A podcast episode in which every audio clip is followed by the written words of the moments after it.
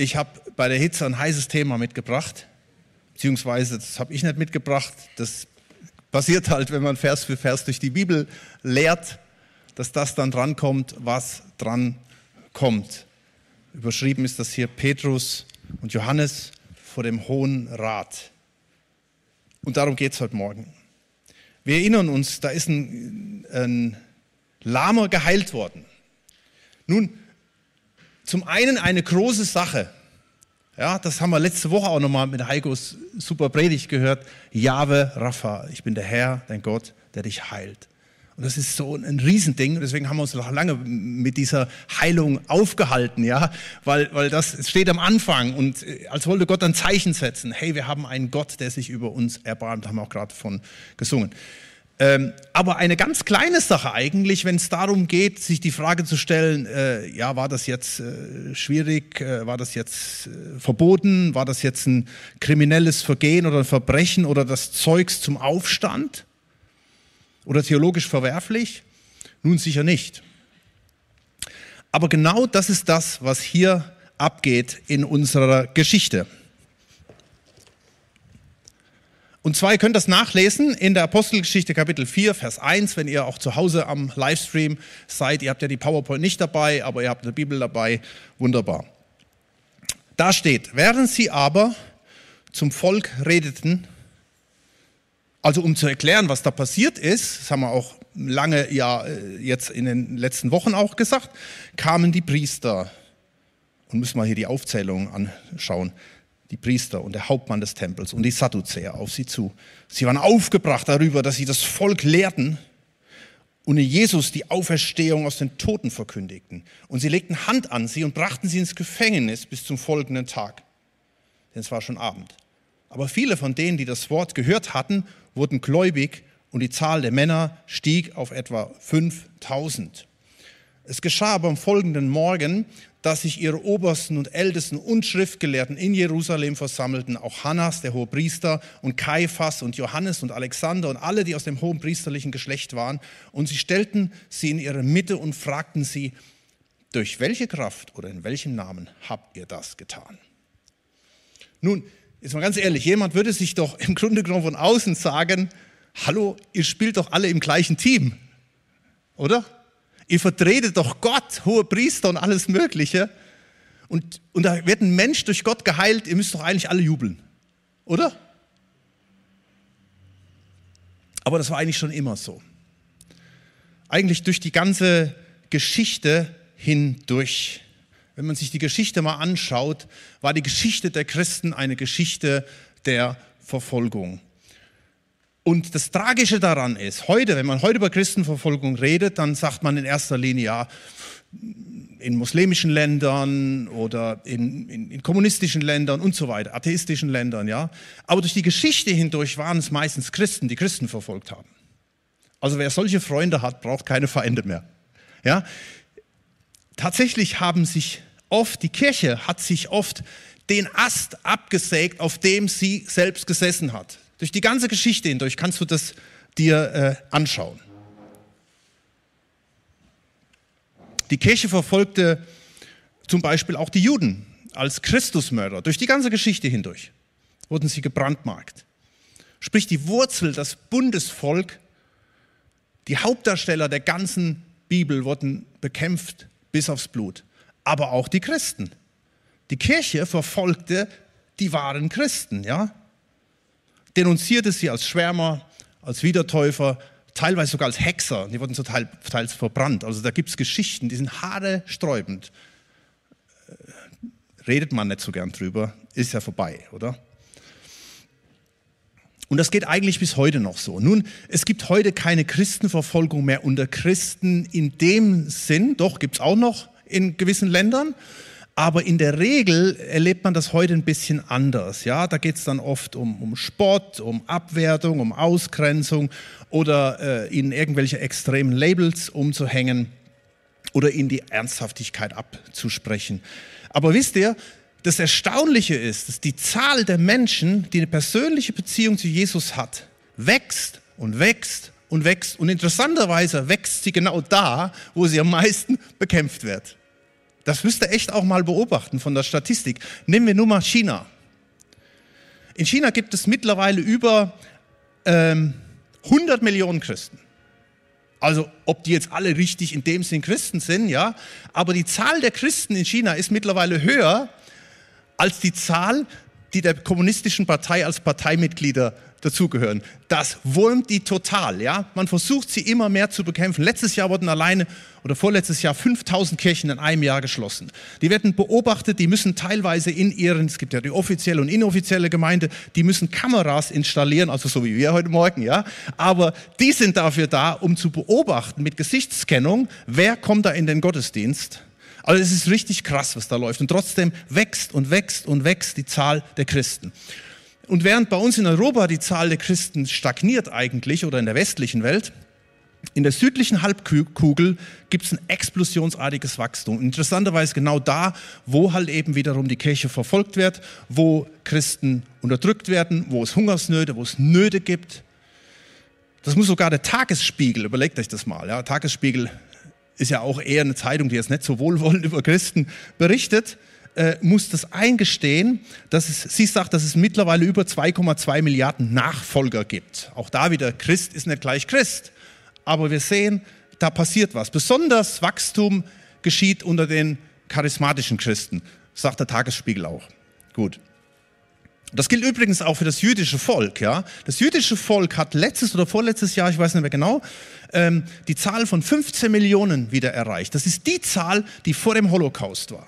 Also Hitler, der versucht hat, die Juden auszurotten, müsste heute feststellen, wir haben heute wieder die Zahl, die wir vorher hatten.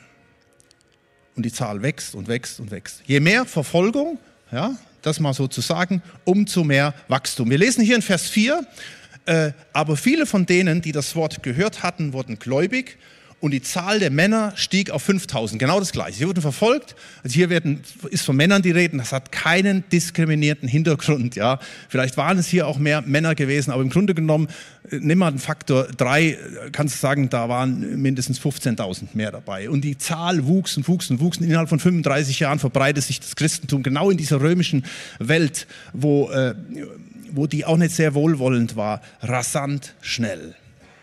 Und das finde ich mega stark. Und das ist ein Beispiel dafür, dass keine Macht der Welt uns auslöschen kann. Und das sind wir auch wieder bei den Liedern von eben. Keine Macht der Welt kann deinen Glauben kaputt machen. Besonders dann, wenn Macht missbraucht wird. Und das sehen wir hier in unserer Geschichte. Und deswegen heißt der Titel der Predigt schlichtweg Machtmissbrauch. Boah, mir ist schon ganz, ich fange schon an zu schwitzen, ist ja heiß. Ja, das ist natürlich ein heißes Thema, aber genau das Thema haben wir jetzt hier. Wir erleben hier im Grunde genommen Machtmissbrauch von geistlich, sogenannten geistlichen Menschen. Nun, lass mich ganz kurz mal was sagen zu dem Begriff Macht. In Gedanken tut euch mal dieses Missbrauch unten weg. Ähm, der Professor Dr.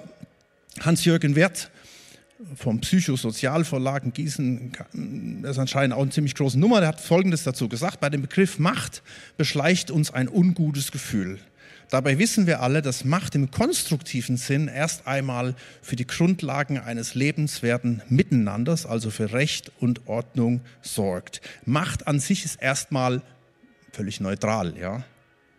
Selbst eine demokratisch gewählte Regierung hat das Recht und die Pflicht, Macht auszuüben.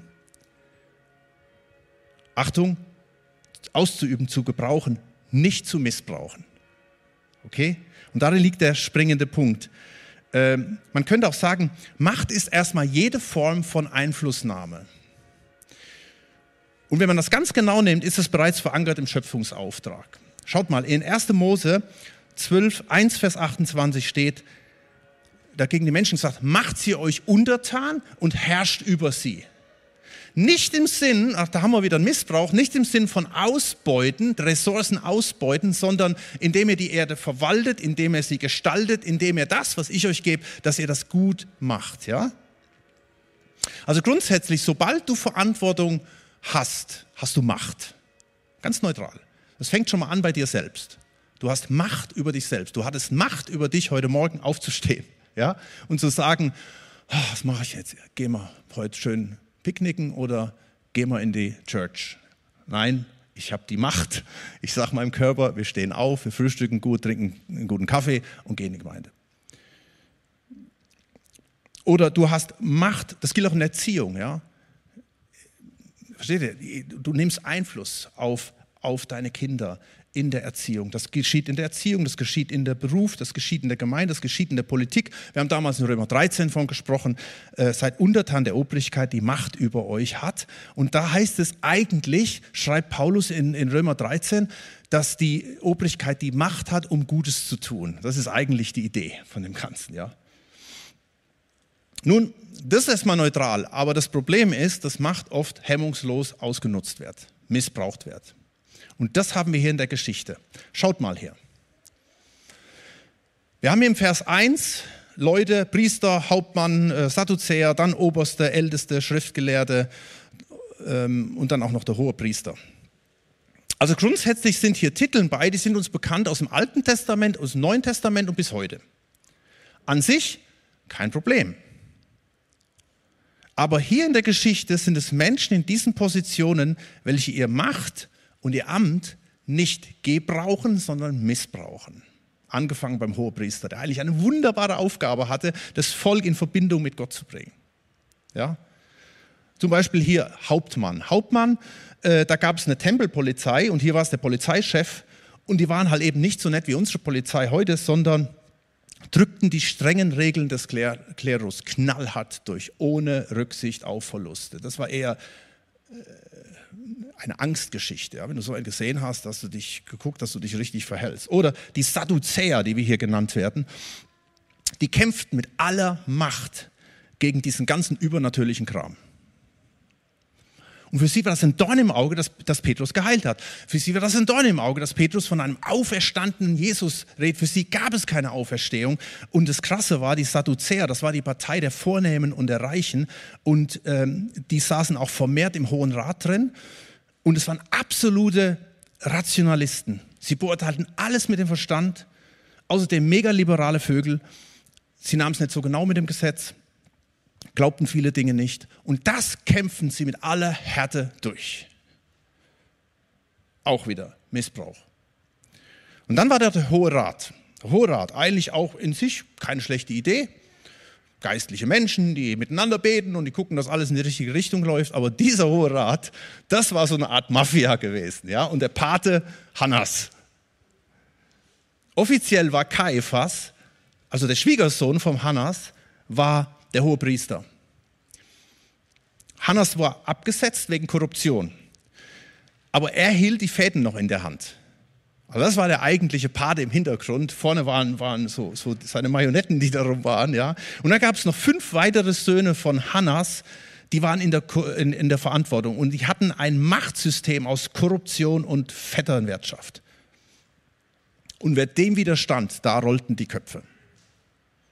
Zu solchen Menschen schreibt der Psychologe Professor Dr. Faust, wenn der Betreffende seine Stellung dazu benutzt, Interessen und Bedürfnisse zu befriedigen, die mit der sachlichen Aufgabe seiner sozialen Rolle nichts zu tun haben, die primär oder ausschließlich seiner persönlichen Selbstbeweihräucherung, seiner Eitelkeit, also letztendlich seinem pathologischen Narzissmus dienen. Das genau ist hier der Fall. Und den Leuten steht Petrus, stehen die ersten Christen gegenüber. Und das Ziel dieser Macht ist, da auch nochmal Zitat, dass andere Menschen mit Hilfe von ihrer Macht funktionalisiert, also letztlich in eine fremde Aufgabe gezwängt werden, um das eigene Selbstwertgefühl des Machtinhabers zu stabilisieren. Und das funktionierte eben über Jahrhunderte in diesem religiösen System. Da spielten alle mit, bis Jesus kam. Ja, und Jesus hat dieses System durchbrochen und menschlich gesehen muss man sagen, das brachte ihn ans Kreuz. Ja, wir wissen, da war eine ganz andere göttliche äh, Sache dahinter, aber das brachte ihn letztendlich ans Kreuz. Genau. Und diesem, und diesem System hier stehen jetzt die ersten Christen gegenüber und sie fordern sozusagen, ohne, und das werden wir gleich auch sehen bei, einem kleinen, bei ein paar kleinen Punkten, ohne dass sie das wollen, fordern sie das System heraus und werden zu den größten Feinden, zur größten Bedrohung für diese Machtmenschen. Nun, hier im Text sehe ich, sehe ich drei Dinge und das ist jetzt nicht vollumfänglich. Es ist einfach nur die Auslegung hier von dem, was wir hier sehen.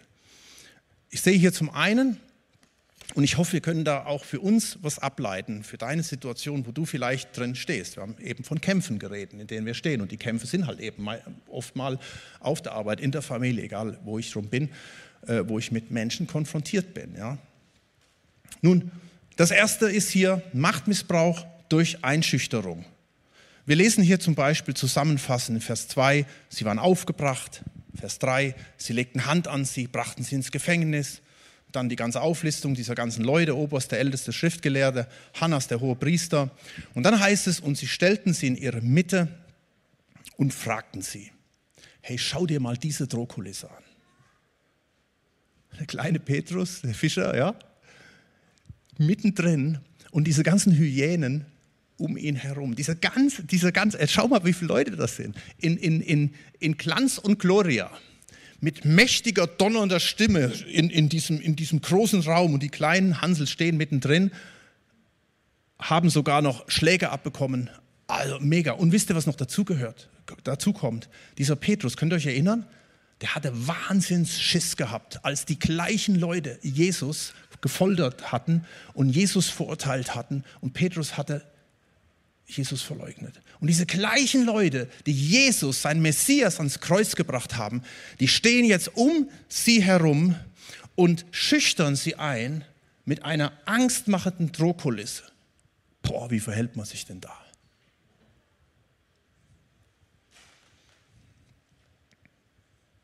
Es geht bei Machtmissbrauch ganz häufig um den Faktor, um, um, um die Angst, mit Angst zu spielen. Und, und hier hast du das nochmal erlebt. Und ich kann mir vorstellen, jeder von uns hat das irgendwie schon mal erlebt. Ja? Du fühlst dich klein wie Hut, du wirst bloßgestellt. Du hast keine Luft zum Atmen, du traust dich auch nicht. Und das ist so ein gewisses Indiz auch dafür, dass es sich darum handeln kann, ja? dass da etwas äh, gemacht wird, was dich blatt machen will, weil das Gegenüber äh, diesen Druck ausübt. Ich habe von Ehepartner gehört, denen es so ging, in der Ehe drin. Ein Bekannter erzählte mir vor einigen Jahren, äh, wie er Hausbesuch bekam von einem Gemeindeleiter, der schaute, ob alles bei ihm zu Hause koscher ist. Ja. Und der dementsprechend dann sanktioniert wurde. Oder vielleicht erlebst du das auch, das kannst du auch erleben auf der Arbeit mit dem Arbeitgeber. Dass dir morgens schon, wenn du auf die Arbeit fährst, nicht auf der Hitze der, der Schweiß ausbricht, sondern aus Angst. Oder wer in den 80ern beim Bund war, hat vielleicht auch schon so ein paar Sachen erlebt. Ja. Ich möchte bei jedem kleinen Impuls und zwar folgendes. Wir werden nächste Woche mal nochmal ausführlich darüber reden, wie stellen wir uns dem gegenüber, beziehungsweise wie hat Petrus sich dem gegenübergestellt. Heute geht es mir einfach darum, das mal anzusprechen und zu sehen, wie haben denn äh, Leute, wie sind sie damit umgegangen? Wir haben schlag mal auf, äh, Galater Kapitel 2, Vers 4. Paulus ging es nämlich genauso. Paulus hatte mit Menschen zu tun, die eine Bedrohung für ihn waren. Nicht nur gefühlsmäßig, es war Fakt. Und Paulus schreibt dazu Folgendes. Also wie ging Paulus damit um im Angesicht von, von sage ich mal, von Machtchristen, muss man schon fast sagen. Ja. Da heißt es, was aber die ein geschlichenen, falschen Brüder betrifft, die sich hereingedrängt hatten, um unsere Freiheit auszukundschaften, die wir in Christus Jesus haben, damit sie uns unterjochen könnten, denen gaben wir auch nicht eine Stunde nach, dass wir uns ihnen unterworfen hätten, damit die Wahrheit des Evangeliums bei euch bestehen bliebe. Von denen aber, die etwas gelten, was sie früher waren, ist mir gleich. Gott achtet das Ansehen der Person nicht. Mir haben diese Angesehen nichts weiter auferlegt. Oder man könnte auch sagen, ich habe mir nichts auferlegen, auferlegen lassen. Ja? Denn der, welcher in Petrus kräftig wirkte zum Aposteldienst unter der Beschneidung, der wirkte auch in mir kräftig. Das müssen wir einfach mal mitnehmen und darüber, da könnten wir jetzt auch noch mal stundenlang drüber äh, meditieren, was hier steht. Nur mal ein paar Highlights daraus, was hier steht. Paulus sagt im Grunde genommen, also wenn das eine Botschaft ist an dich und an mich, du bist frei in Christus. Wenn du Jesus hast, bist du frei. Das ist das, haben wir vorhin auch gesungen, das ist die Blickrichtung, die ich haben darf. Das ist das, was ich sehen darf.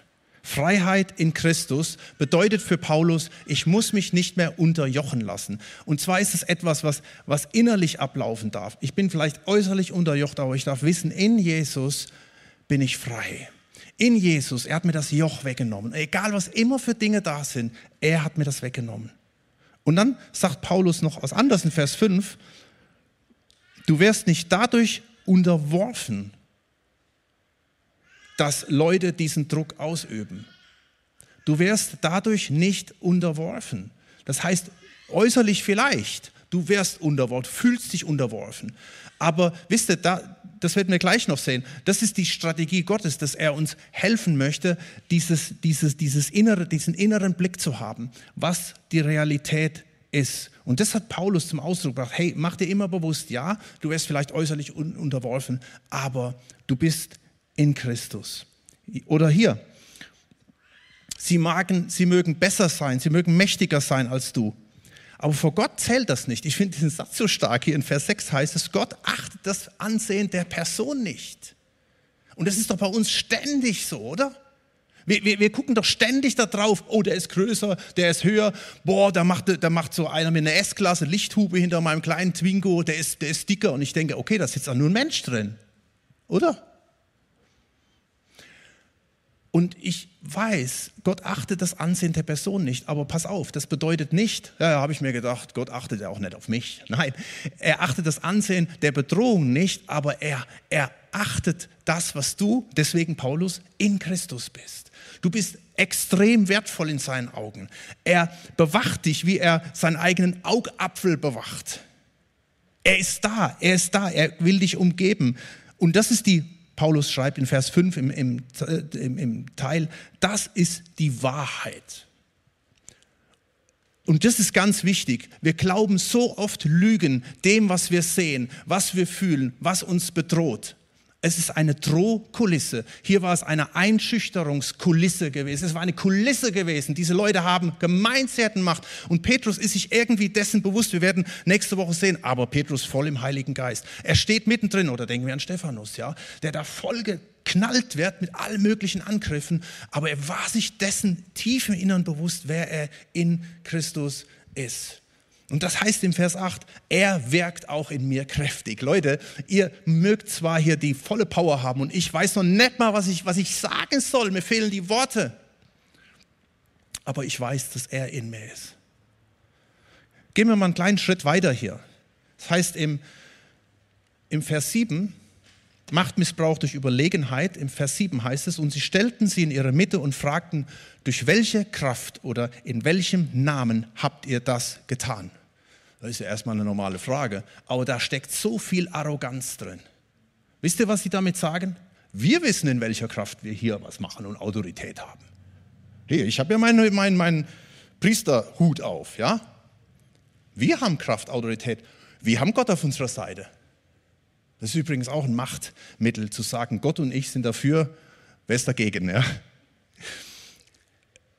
Und diese, diese Provokation war im Grunde genommen gewesen, wir haben Gott auf unserer Seite. In welcher Kraft macht ihr das denn? Also, sie üben Macht auf, sie kontrollieren Macht, geht alles gut, bis da plötzlich der kleine Petrus seine Hand ausstreckt, beziehungsweise im Islam streckt seine Hand aus und der wird geheilt, ja. Und plötzlich ist ihr ganzes Machtsystem kaputt. Die Leute kommen alle an und sagen, oh Mensch Petrus, was ist da passiert? Und Petrus predigt ihn und tausende von Menschen bekehren sich und die stehen da. Die, die, die Typen fühlen sich mega unterlegen. Und deswegen müssen sie Überlegenheitsjoker spielen und sagen, Moment mal, wir sind hier die Leute, die die Power haben. Ja? Und deswegen blustern sie sich auf. Nicht selten geht Narzissmus, Selbstverliebtheit einher mit Machtmissbrauch. Und wenn diese Person sich bedroht fühlt, vielleicht durch dich, dann lässt sie ihre vermeintliche Überlegenheit raus. Ich bin schlauer, ich bin kompetenter, ich bin mächtiger, ich bin stärker, ich bin überlegener. Und wenn du so einem Machtmenschen gegenübersteht, wird er alles tun, um dich platt zu machen. Zumindest wenn er den Eindruck hat, du stellst seine Position in Frage. Das ist ja der Punkt. Das hat ja Petrus gar nicht gemacht. Aber in unserem Leben als Menschen, die Jesus nachfolgen, die ihn verherrlichen wollen, die eigentlich eine, eine, ein gesundes Innenleben haben sollten, sage ich mal, ja, die, und da merkt plötzlich das Gegenüber, der lässt sich nicht unterkriegen. Und das macht diese Person hier kirre. Und wie gesagt, es steckt ganz häufig auch Minderwertigkeit dahinter je mehr sich jemand unterlegen, klein oder minderwertig fühlt, desto größer ist sein Bedürfnis nach Überlegenheit. Und dieses Bedürfnis kann verschieden ausgelebt werden, zum Beispiel durch Besserwisserei, durch moralische Überlegenheit oder eben durch Ausübung von Macht. Äh, ich erzähle es jetzt doch mal das Beispiel, oder? Wir haben gestern gesagt, äh, ich habe da ein Beispiel aus meiner Bundeswehrzeit. Sarah sagt, da haben wir diese alten Dinger da, ja. Aber hey, das war für mich der Präzedenzfall in meinem Leben. Mit 20 Jahren, junger Kerl, kommt zur Bundeswehr mit schlotterten Knien. Ja? Grundausbildung. Wir hatten einen Hauptfeldwebel, der war so brutal.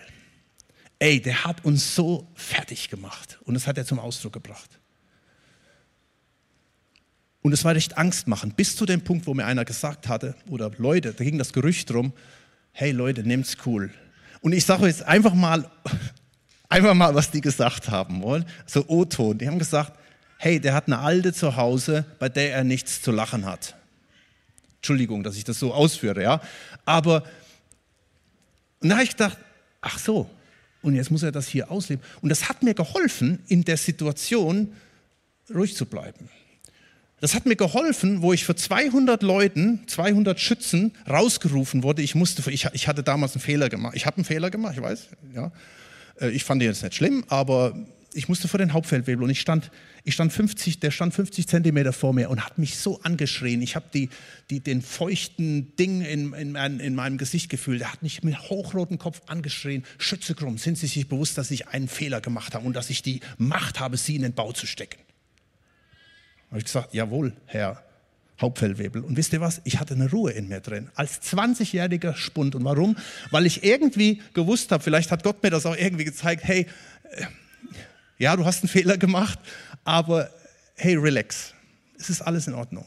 Um zu sagen, wenn wir ein bisschen auch dahinter blicken, Abläufe blicken, können wir vielleicht auch sogar ein bisschen toleranter sein mit den Menschen, die uns gegenüberstehen, weil oftmals krankhafte Züge dahinter sind, hinter dem, was mir da entgegenkommt. Denk, nehmen wir nur mal, nehmen wir nur mal äh, David und Saul.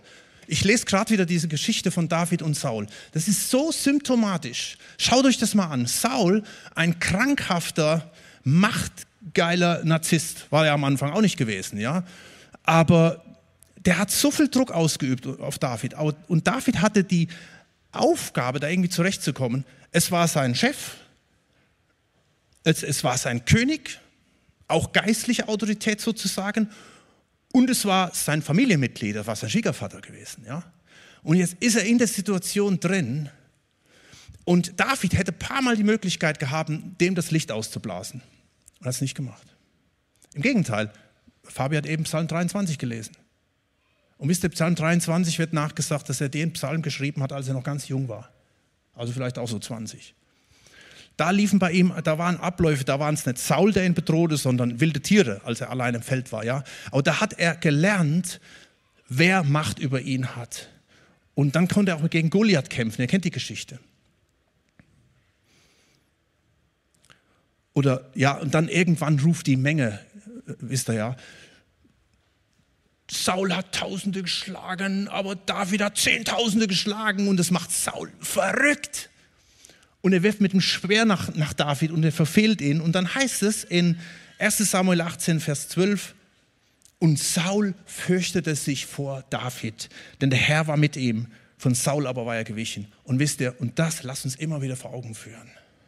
Wenn der Herr mit dir ist, dann wird dich kein Speer an die Wand nageln, wenn Gott seine Hand über dir hat. Ich finde es so krass, wie, wie David immer wieder ausgewichen ist immer wieder ausgewichen in Situationen und wie er uns die Bibel vollknallt mit Psalmen. Dass wir das Innenleben von David sehen. Ich finde das so stark. was wir da sehen, was wir da erleben. Schaut mal nur mal hier Psalm 59. Ich weiß, es ist ein bisschen klein geschrieben, aber wenn ihr zu Hause seid, schlagt doch mal den Psalm 59 auf. Da spricht er am Anfang genau das, was Fabian vorher in, in der Anbetung auch gesagt hat. Da redet er von Feinden, von Blutgierigen, von Starke, die sich gegen sich sammeln, dass sie geifern mit ihrem Mund, dass Schwerter auf ihren Lippen sind. Er ist wirklich voll an, gegen der Wand. Fast schon fühlt er sich, dass der Speer drin ist, drin steckt, ja. Und dann sagt er, und schaut mal, Rezept, dreifaches Rezept, was er, was er da betet. Der Glaube und die Fakten. Er sagt im Vers 9, du aber, o oh Herr, lachst über sie, du spottest über alle Heiden. Angesichts ihrer Macht will ich auf dich harren. Denn Gott ist mein sicherer Burg. Mein Gott wird mir entgegenkommen mit seiner Gnade. Ja, dies, diese Fakten, der Glaube, auf Gott geworfen zu sein, jetzt in deiner Situation, wo du dich befindest, hey, werf dich auf Gott, nutz diese, diese Power. Es gibt ja so eine, so eine, so eine Sportart, wo man die, die, die Kraft des Feindes nutzt zu seinem Vorteil. Ja? Nutz diese Sache, um zu deinem Gott zu kommen, um ihm mit ihm die Fakten zu besprechen. Erst schütt mal dein Herz aus. Das hat David, Klagepsalm, hat er immer gemacht. Das ist ganz, das ist wunderbar, das zu tun, bei Gott alles abzuladen. Du kannst Gott sagen, er ist da ziemlich schmerzfrei, ja. Du kannst Gott alles sagen. Und dann aber in diese Position reinzukommen und zu sehen, im Glauben zu leben, angesichts ihrer Macht will ich auf dich harren. Denn Gott ist meine sichere Burg. Gott ist deine Burg. Gott umgibt dich. Und dann gehe in den Kampf. Und der Kampf ist in erster Linie nicht gegenüber dieser missbräuchlichen Macht, sondern in erster Linie ist dieser Kampf in der unsichtbaren Welt. Vers 12. Lass sie umherirren durch deine Macht und deine Macht. Lass sie umherirren in ihrer Macht durch deine Macht und stürze sie nieder, Herr, unser Schild Sie sollen sich verstricken in ihrem Hochmut wegen des Fluches und wegen der Lüge, die sie aussprechen. Boah, ich finde das so mega, mega stark, was da steht. Weißt du, zum einen soll dich das dahin lenken, dass du so betest. Zum anderen sind die Psalmen exakt deswegen geschrieben, damit du diesen Psalm, wo dir die Worte fehlen, wo du sagst, Gott, was passiert hier? Dann nimm den Psalm 59 und dann, dann weißt du, was da passiert. Und plötzlich ist das Wort Gottes, hat das Wort Gottes Power und du musst noch nicht mal eigene Gebete formulieren. Du liest diesen Psalm und du merkst plötzlich, wie die Positionen sind. Denn mit dir ist Gott, der dich umgibt, der dich schützt, der dich segnet, der Fluch in Segen verwandelt. Und dann ist das, das dritte ist Lobpreis und Gnade. Das heißt im Vers 17 nochmal von Macht. Da steht, ich aber will deine Macht besingen und jeden Morgen deine Gnade rühmen, dass du mir eine sichere Burg warst. Schau mal zurück in die Vergangenheit. Und ein Zufluchtsort am Tag meiner Bedrängnis bist und sein sollst. Ich will dir Lob singen, meine Stärke, denn Gott ist meine sichere Burg. Immer wieder sagt er das. Der Gott, der mir Gnade erweist. Und ich habe bewusst das genannt, Lobpreis und Gnade dass du anfängst, Gott anzubeten, seinen Sieg auszusprechen. Auch wenn du es vielleicht jetzt nicht fühlst, sprech seinen Sieg aus. Sprich das Blut Jesu aus über dich. Er hat gesiegt. Wir haben nicht mit Fleisch und Blut zu kämpfen, mit, mit, äh, mit dem Fleisch hier in der Welt zu kämpfen, Menschen, sondern mit, mit Mächten, die in der Finsternis herrschen. Und jetzt spreche ich diesen Sieg Jesu aus. Und du erlebst, wer da ist. Und dann kommt die Gnade dazu. Weißt du, die Gnade ist immer das, wo, wo, wo dir hilft, in, du, du erlebst jetzt dieses Defizit, ja, und du sagst, ja, ich bin ja so ein armer Tropfen, ich kann nichts, ich weiß nicht. Aber diese Gnade, die hilft dir zu sagen, nein, Gnade ist es, die mich erlöst hat. Durch Gnade allein bin ich erlöst. Ich bin erlöst. Ich bin befreit. Mir ist vergeben. Ich bin wiederhergestellt. Seine Wahrheit ist in mir drin. All diese Dinge, die, die du da lesest, du musst jetzt nicht sagen, es gilt nicht mehr. Gnade bedeutet, ist, ist die Türe, äh, in die Vergebung, in die Wiederherstellung, dass du Wort Gottes für dich persönlich in Anspruch nehmen kannst. Das ist der Punkt. Und, dass du, und das habe ich ja schon vor zwei Wochen gesagt, dass du nicht sagen musst, oh, der Petrus, was hat denn der alles fertiggebracht? Nein, durch die Gnade sind wir geliebte Kinder Gottes und steht er zu uns und möchte uns segnen und gebrauchen. Und jetzt gäbe es eigentlich noch einen Punkt, aber wir laufen langsam out of time.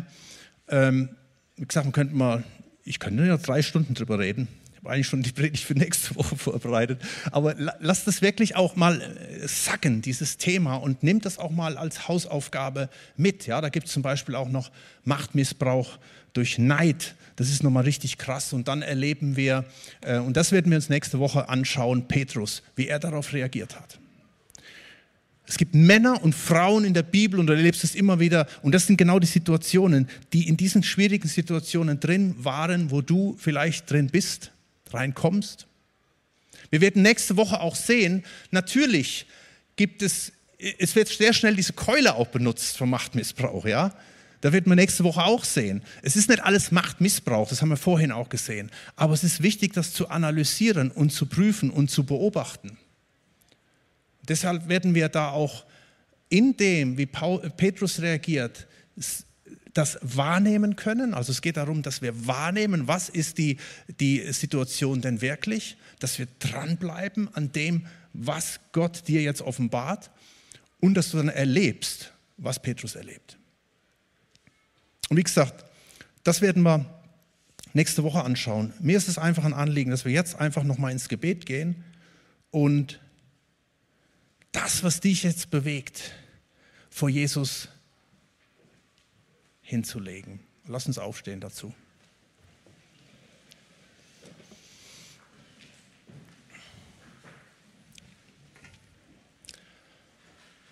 Und Herr, ich bin mir sicher, dadurch, dass wir jetzt äh, gerade auch darüber gesprochen haben, uns diese Figuren hier angeschaut haben und bisschen darauf eingegangen sind, was diese Leute hier von sich gegeben haben.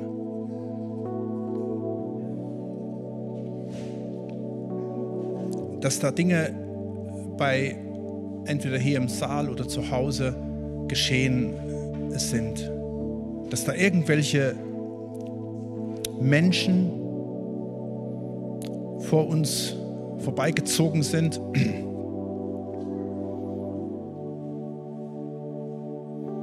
Und ich sehe auch äh, Menschen hier oder auch zu Hause, die verletzt sind, die vielleicht auch aufgrund von solchen Dingen, vielleicht auch aufgrund von Missbrauch, einfach gar nicht mehr richtig ins Leben reingekommen sind, vielleicht auch enttäuscht sind von dir. Und ich bin mir so gewiss, dass ich habe so dieses Bild vor Augen, dass Petrus steht da mitten in dieser Löwengrube, umgeben von diesen, ja,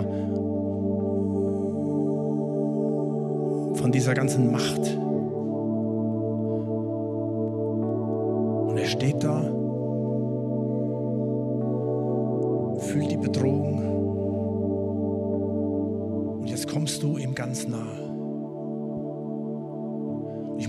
Stephanus denken, der genau die gleiche Situation erlebte. Da war Petrus, Paulus übrigens auf der anderen Seite. Da war er noch mit einer Bedrohung. Und dann heißt es, und Stephanus schaute auf zum Himmel und er sah Jesus zur Rechten des Vaters stehen. Nicht, nicht sitzen. Normal sitzt du immer da, aber du bist aufgestanden, als, als heißt das, ich bin mit meiner ganzen Aufmerksamkeit da. Ich möchte jetzt für dich beten, der du jetzt hier heute Morgen bist oder zuhörst, zuschaust, dass du wieder zurückkommst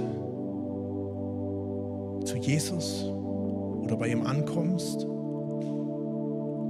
und dass du erlebst, wie er dich anrührt. Und weißt du was, das ist völlig unabhängig von der Wucht der Bedrohung, sogar von deinem eigenen Unvermögen, von deinem Versagen. Ich möchte dich einladen, lass uns zurückkommen zum Thron der Gnade, wo Hilfe ist, wo Vergebung ist, wo rechtzeitige Hilfe da ist und die wieder neu annehmen. Und jetzt lass uns darum beten, dass er uns vergibt und dass er uns erfüllt mit seinem Heiligen Geist. Während Petrus da stand, heißt es, Petrus aber, voll des Heiligen Geistes, tat seinen Mund auf und sprach. Und das war nicht das war nicht Petrus im eigentlichen Sinne. Das war einfach die Gegenwart Gottes in seinem Leben. Und ich möchte dich, Herr, bitten, dass du jetzt kommst und meine Geschwister wieder neu füllst, anrührst und dass sie mit, einem neuen, mit einer neuen Sichtweise in ihren Alltag gehen dürfen. Nicht mit dem Gefühl der Angst, der Unterlegenheit, sondern im tiefen Wissen, dass du da bist, dass du begleitest, dass du durchträgst. Und Herr, ich bitte dich auch für offene Augen, für offene Augen des Geistes. Herr, gib ihnen, gib jedem Einzelnen die Gabe der Unterscheidung der Geister zu erkennen, mit welchem Geist hat man es hier zu tun und dementsprechend auch die andere Person zu sehen. Sie nicht zu hassen, sie nicht abzulehnen, sondern für sie einzustehen im Gebet. Weil wenn wir eben gesehen haben, dass viele von diesen Menschen auch verletzte Seelen sind, dann bitten wir dich, dass du dich darüber erbarmst und dass du eingreifst. Und danke für deine Kraft, für deine Gegenwart, die mit jedem Einzelnen jetzt auch gehen darf. Und dass du Sieg schenkst und dass das, was wir ähm, hier gelesen haben und sehen,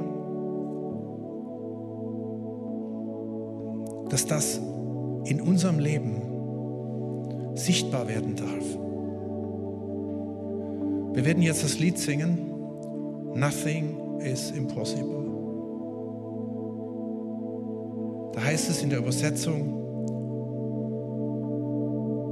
durch dich kann ich alles tun, denn du gibst mir die Kraft. Durch dich werden blinde Augen geöffnet und Festungen gebrochen. Und ich möchte im Glauben leben. Ich möchte nicht, und jetzt hört, was wir jetzt gleich singen werden, und bitte sing das voll aus, weil das ist ein powervolles Lied, da kannst du laut mitsingen. Ich möchte nicht leben durch das oder abhängig sein von dem, was ich sehe Ich möchte nicht abhängig sein oder leben nach dem, was ich fühle, was ich jetzt, was, was mich runterzieht.